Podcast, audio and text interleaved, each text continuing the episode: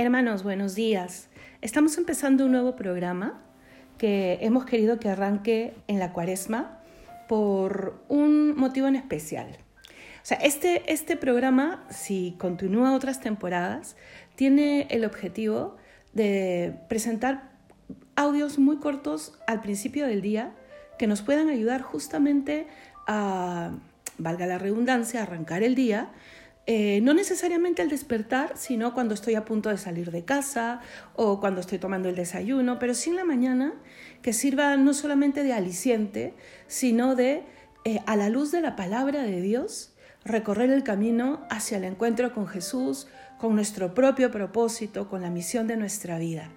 Como una vitamina espiritual, mientras que tú tomas tu café, tu, zumo eh, en el desayuno, pues también te alimentas interiormente y recibes la fuerza de lo alto para que ese día sea un día mejor.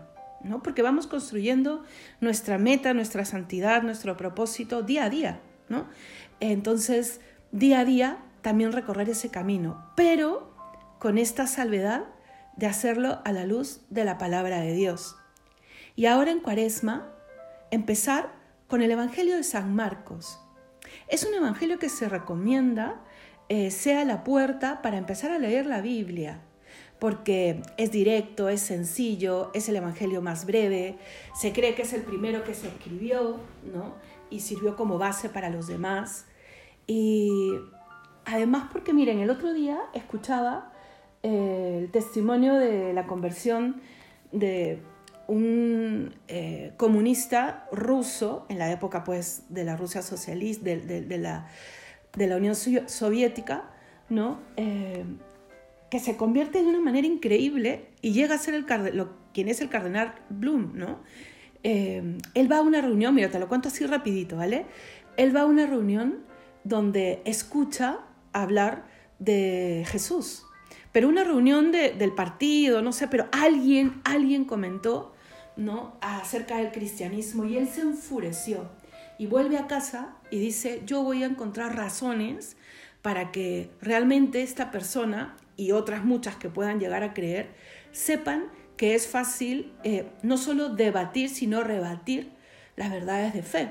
Entonces se puso a buscar como loco una Biblia y creo que entre los vecinos, no sé, y encuentra una Biblia muy vieja ¿no? Y, había escuchado hablar de los evangelios, que son los evangelios los que hablan de Jesús. Entonces fue directamente al meollo y encontró el más breve, ¿no? Porque él dijo, yo sé que en dos o tres páginas voy a encontrar suficientes argumentos para eh, contradecir, para, para quitarle fuerza y piso a la doctrina cristiana. Empezó a leer el Evangelio de San Marcos, se lo leyó de un tirón esa noche y él cuenta que bastó para que se encuentre con Jesús. Entonces yo pensé, y es más, no solamente para eso, fue la puerta para que él esa misma noche, sin parar, leyese los otros tres evangelios.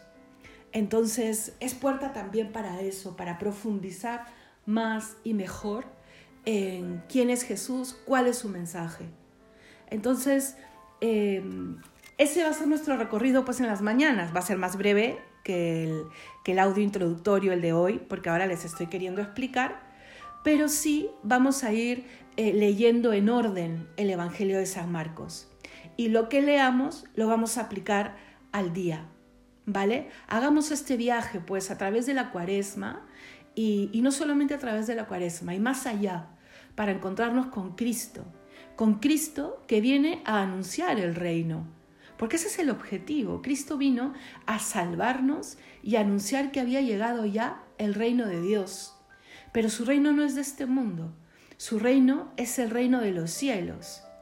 Entonces nos vamos a encontrar pues como San Marcos no, no, se detiene a explicar muchos detalles de, de, la naturaleza alrededor, de lo que se vivía ese día, de las tradiciones. No, no, él es corto, sencillo, a veces parece incluso apurado o que se, o que se atropella en, en el propio contenido para, para descubrirte siempre, o sea, cada cierto rato, ¿no? Que Jesús viene, que Jesús viene, ¿no? O sea, por eso ese ahora es tiempo de Dios ahora es el tiempo de Dios para ser rey. Escuchemos esa palabra, ¿no? Para que sea el rey de nuestras vidas, de nuestros corazones, de nuestro día a día, ¿no? Y que sea una llamada a la confianza, porque se escribe en tiempos difíciles. El Evangelio de San Marcos se cree que se escribe alrededor de la década de los 60, terminando, y Galilea, Jerusalén, todo está convulsionado, la misma Roma. Eh, en, en el año de los 70 llegará a Roma a querer ya aplacar a los judíos y destruye el templo. Entonces están en una época muy convulsa y muy convulsa también para la fe cristiana. Se han tenido que dividir, han tenido que, dejar este, Jerusalén la mayoría de los apóstoles y los discípulos, que bueno, que coincidirá con la expansión de la iglesia, ¿no? Porque esos tiempos difíciles eh, son generalmente un trampolín para un tiempo mejor. Lo mismo en nuestras vidas. Entonces, si estás pasando por un tiempo difícil, eh, y si no, pero llegarán, porque la vida es así. O sea, que este recorrido a través de los 16 capítulos del Evangelio de San Marcos en esta cuaresma nos pongan frente a, a Jesús, a este Jesús de Nazaret, el Hijo de Dios, que viene a hablarnos del reino, que es rey, que nos muestra su corazón para que sea nuestro hogar. ¿no? Vamos a creer que Jesús ha llegado que Jesús ha llegado. Como dice el profeta Daniel, ¿no? En este capítulo 7, versículo 22, me parece, ¿no? Él dice, ya llegó el tiempo, porque él es también profético y apocalíptico, ¿no? Ya llegó el tiempo y los santos recibirán el reino. Miremos, esperemos, confiemos, anhelemos ese cielo que Dios ha querido abrirnos con su pasión, muerte y resurrección en la cruz. Y para eso nos estamos preparando en esta cuaresma.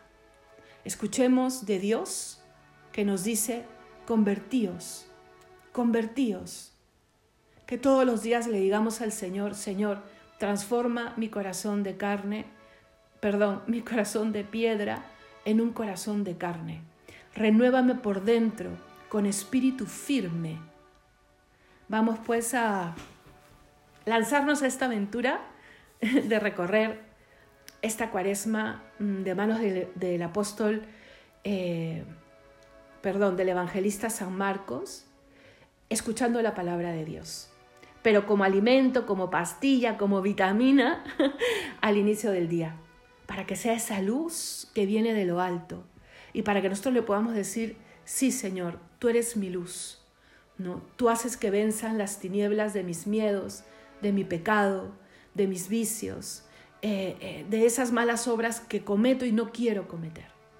Que Dios te bendiga y empezamos entonces el día de mañana.